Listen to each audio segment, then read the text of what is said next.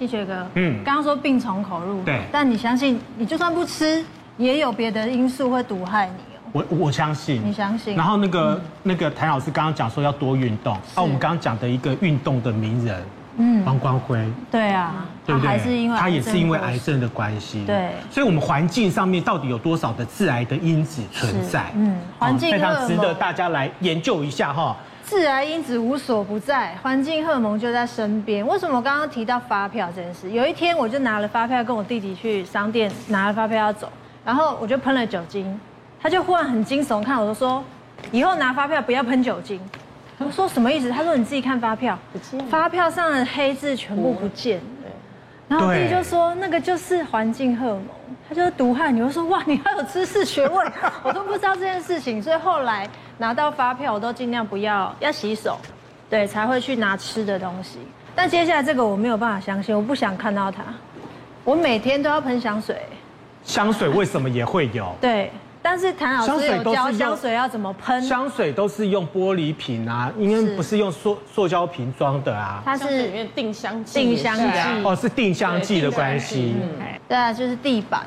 嗯，因为像我之前装潢家里，就是有指定要低甲醛。嗯，等一下，请问谭老师，不知道这样子有没有用？再来就是我每天开车，哎，方向盘它怎么了？我真的不觉得方向盘它有事，就是这些东西是很惊悚。再来就是，哎，你的专属手摇杯，对对，手摇椅每天都要一杯。是，然后超商微波我也蛮常吃的。对，这个我也是很常吃。所以环境荷尔蒙也太惊悚了，唐老师。来，谭老师，呃、其实哈，这个环境荷尔蒙为什么会干扰我们身体哈？应该是这样讲啦，我们把我们的身体的内分泌哈当成一个身体的传令兵哈。那这些呢外来的化学物质呢，它进到你的体内的时候，它就会绑架你的传令兵，然后呢就开始呢就乱传这些呃。这些指令，所以造成你身体的这些荷尔蒙的内分泌的这混乱，所以呢，它叫做环境荷尔蒙。那其实它这个有七十几种的这个有毒物质，包括这些什么双酚 A 啦，然后这些重金属啦，还有这些塑化剂，其实这些很多的这些有毒的化学物质都被列为这个环境荷尔蒙哈。那这个发票哈，这个为什么会？沾到的时候，你要赶快去洗手哈。尤其女生如果有擦护手乳，好像你给我喷酒精，嗯，你去摸这个发票。其实呢，它的确比较容易溶解出来。那你不要摸了之后马上去吃东西，因为环境荷尔蒙几乎都是从嘴巴吃进去，所以这个呢就很容易就是吃进去了哈。那再来呢，我们这个这个沐浴乳哈跟香水哈是为什么？因为它这个香味要让它持久不散，它就要擦一个定香剂哈。那所以呢，香水一定要记得不要在耳朵后面、脖子后面、手腕上这样擦哈。其实这个也会造成公害，因为有时候你跟人迎面而来。哇，它香味重的，你几乎头会痛哈。所以香水的正确的喷法就是拿起来喷一下，走过去，落在你身上的香味适合你，也不会造成别人的困扰。好，那沐浴乳哈，是因为这个其实这个香味持久不散哈。就我刚刚讲要定香剂。那因为我两个儿子，我是两个儿子嘛，好，那我们很担心他们就是受到环境荷尔蒙的这个影响，因为我们知道这会让呃男生的性别认同可能会有问题，好，所以我们从小在挑这个沐浴乳呢，就尽量没有香味。可是有时候你没办法去闻闻是不是有香味。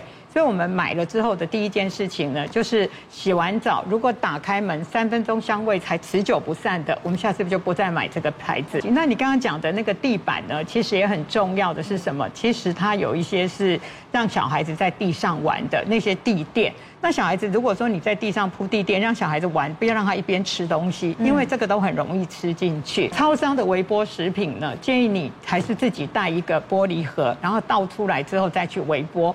那如果你没办法这么做的话，哈，你就不要这个一下子就是加热到这个盖子都变形了，这样子有毒物质也比较容易出来。好，你最好的就是渐进性的加热，比如说他叫你按五，你可能就按一两次二，好，然后呢，每次停下来拌一拌，再加热到你要的温度。那方向盘是为什么呢？因为我们开车这个很多是塑胶的，你不要一边开车一边吃东西，还有就是。开完车，其实回到家，这个现在大家都知道，勤洗手很重要。开车很值得吃东西啊，这个乐趣啊。对，尤其是那种九十秒等到天荒地老还不拿两口水，那不是那不是很 那不是很危险吗？对，我真的看到这个，我觉得我我我没有办法生活。不过以前我们看到那个二零零三年以前的话呢，其实大家不知道说这个塑化剂的影响那么严重。对，所以在食物里面，尤其是我们什么饮料啦哈，然后呢。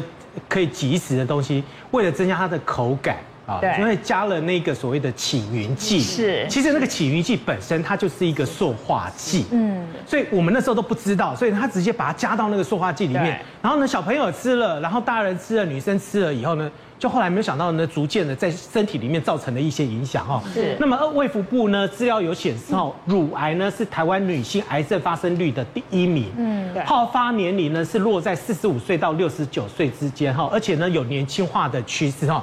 嗯。那个陈医师，嗯，乳癌的问题是不是因为塑化剂的关系？其其实哦，我们每一个癌症它都可能是多重因子啦，好，比如说遗传因子啦，你的饮食因子啦，你的体重因子啦，当然。塑化剂其实它在很多的研究里头被发现，它会提高一些风险。环境荷尔蒙它会有直接跟间接的影响，直接的就会像我们刚刚提的，跟很多荷尔蒙有关的东西。以女性来讲，呃，因为它其实就是一个外来的雌激素，也就是我们身体本身可能已经有一个呃常规需要的雌激素的这个量，可是你又多给它更多，因此当然相关跟雌激素有关器官、女性器官的一些过度刺激就可能会发生。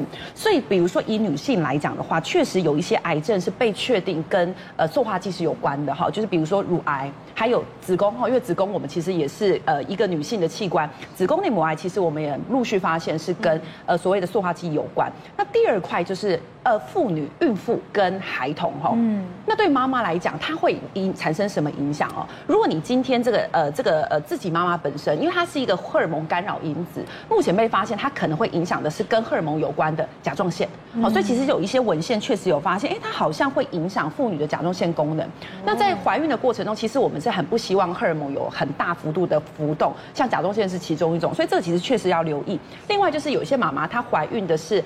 呃，女儿有些怀孕的是儿子，好，那其实呃，对男生来讲，大家会想说是不是没有关联性？当然是有关哈。当你一个男性他的一个过度的雌激素的量是比较高的时候，确实我们会担忧。以孩男童来讲，男婴来讲，他会不会影响到我们的生殖器官？这个当然是不能排除，跟他是很有高风险的。那再讲到，当我们今天的孩子，我们要知道说，我们一个大人的体积跟小朋友体积是不一样的。但是假设我们所接触到的塑化剂的量都是一样高的时候，对孩孩子的负担可能也是高的。现在很多小朋友会有一些呃呃过敏的问题，气喘，好，过敏性这个鼻炎，好，或者是异位性皮肤炎，哎，发现跟塑化剂有关联性。我自己在一些临床的个案上哦，尤其是一些非常难治疗的幼童的过敏症的人哦，哎。我们这个我们不能说不是巧合哈，也就他他就是同时，我蛮多个手上个案这个现象，就是他很难治疗的过敏，我们被验到都是不可解释的非常高量的塑化剂，所以其实我们然后有有些妈妈是很有健康观念，她可能在家里的所有东西，她都已经，她觉得她都给孩子喝呃这个呃好的水啊，弄那种呃还有那种陶瓷杯啊。他都做的很好，就搞了半天。小朋友不是会怕跌倒吗？嗯、所以地上都会铺彩色的地垫。嗯、那地垫有时候脏了，妈妈就觉得我应该换新的，就搞了半天。大家我们推测啦，哈，那个孩子可能就是家里的地垫，小朋友爬爬爬东西吃进去。很多学校、幼儿园都有那种东西，对，而且要跟大家讲个观念哈，到底塑化剂是怎么，或者各种环境污染，它是怎么污染我们？我们常常会有个直觉，就是吃进去，对，吃进去是其中很重要的原因。哈。所以当吃进去，你肠胃道一吸收特别快。第二个，其实呼吸也会，好，我们的各种黏膜器官也会，皮肤也会，好，所以其实呃，持续擦在皮肤上的东西，你会直接吃进去，跟你吸进去的三管，嗯，都可能会让你产生环境塑化剂的污。染上升，身体上面的毒物累积多的时候，它可能会出现某一些症状。但是我如果改变它的话，我是不是可以让我身体上面的毒物可以让它给排除掉。我我我先讲一个这个塑化剂，它在身体本身，其实我们身体有解毒机制哈，大家听到这里就很焦虑，想说我现在到底怎么办？把整个家变成陶瓷家哦，不需要哈。呃，我们先讲一下，其实如果你的毒物的接触量是一个合理的范围，我们身体有一个毒物的累积程度的高宽度。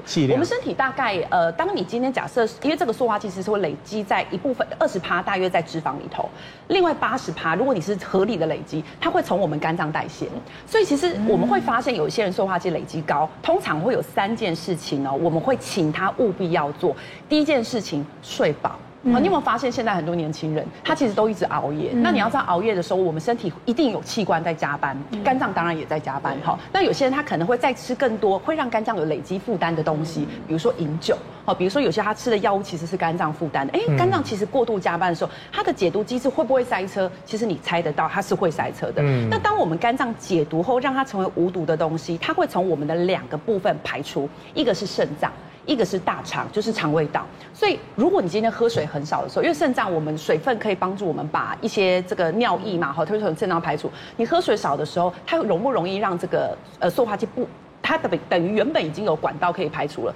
结果就没有机会排除，就是等于你憋尿，或者是你你你可能根本没喝水，它可能这个排除机制就很可惜的下降了。第二个，很多人有便秘的问题，嗯，所以当便秘的时候，哎，你的塑化剂已经转成无毒的东西，它又进到肠道，结果因为等待过程又再吸收回到你身体，所以有时候它是外来的，有时候是内在调整的。所以我们会建议，假设你今天真的很担心，当然环境要注意，你自身的一些状态，不熬夜，多喝水，你的这个排便的习惯可能要呃规则，或者是你不要让它一直便秘。我觉得这些对于我们在做塑化剂或毒物的排出，它都是一个必备要身体同时改变的一个过程。我觉得生活中有一个点，大家可以先改善。